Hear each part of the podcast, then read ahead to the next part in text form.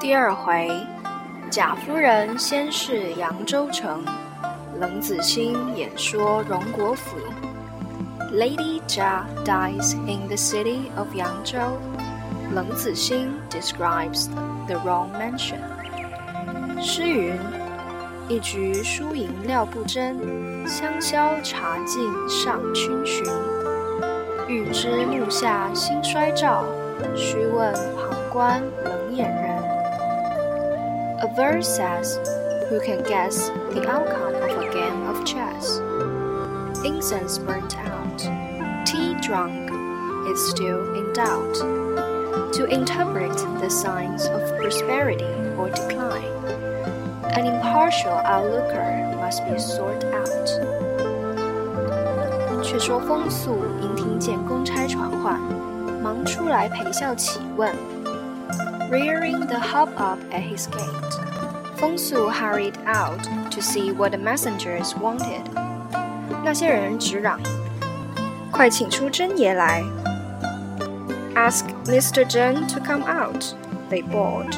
Be quick about it. 封肃忙陪笑道：“小人信风，并不信真。只有当日小婿姓真，今已出家一二年了，不知可是问他。” My name is Feng, not Zhen, he answered with an ingratiating smile.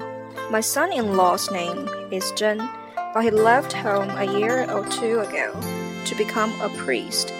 Is he the man you want? 那些工人道：“我们也不知什么真假，因封太爷之命来问。他既是你女婿，便带了你去亲见太爷面禀，省得乱跑。” how will we know?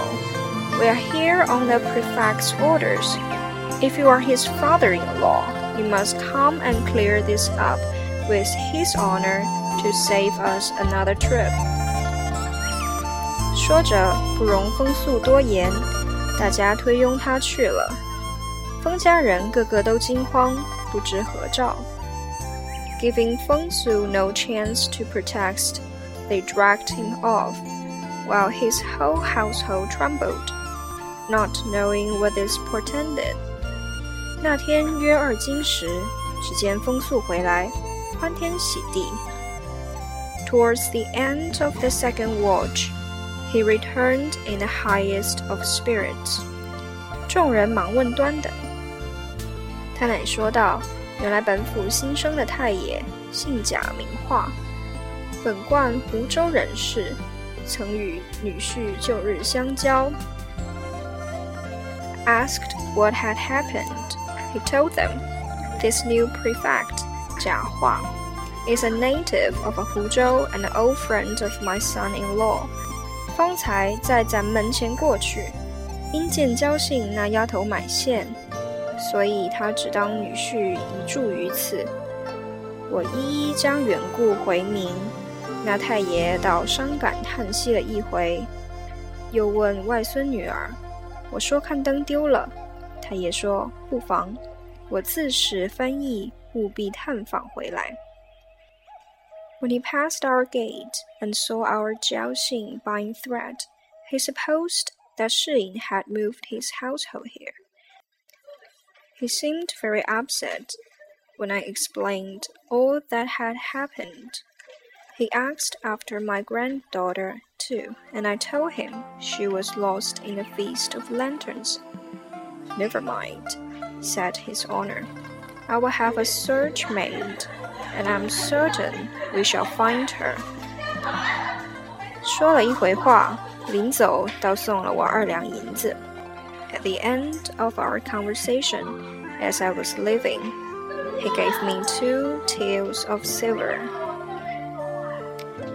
甄家娘子听了，不免心中伤感，一手无话。Zhen's wife was very moved by this, and so the night passed. 至次日，早有雨村前人送了两封银子，品品锦缎，答谢甄家娘子，又寄一封密书与风素，托问甄家娘子要那交信做二房。风素喜得屁滚尿流，巴不得去奉承。便在女儿前一力窜搓成了。趁夜只用一声小叫，便把娇杏送进去了。Early the next morning, a messenger arrived from Jia Yucun with two packets of silver and four lengths of brocade for Mrs. Zhen as a token of gratitude.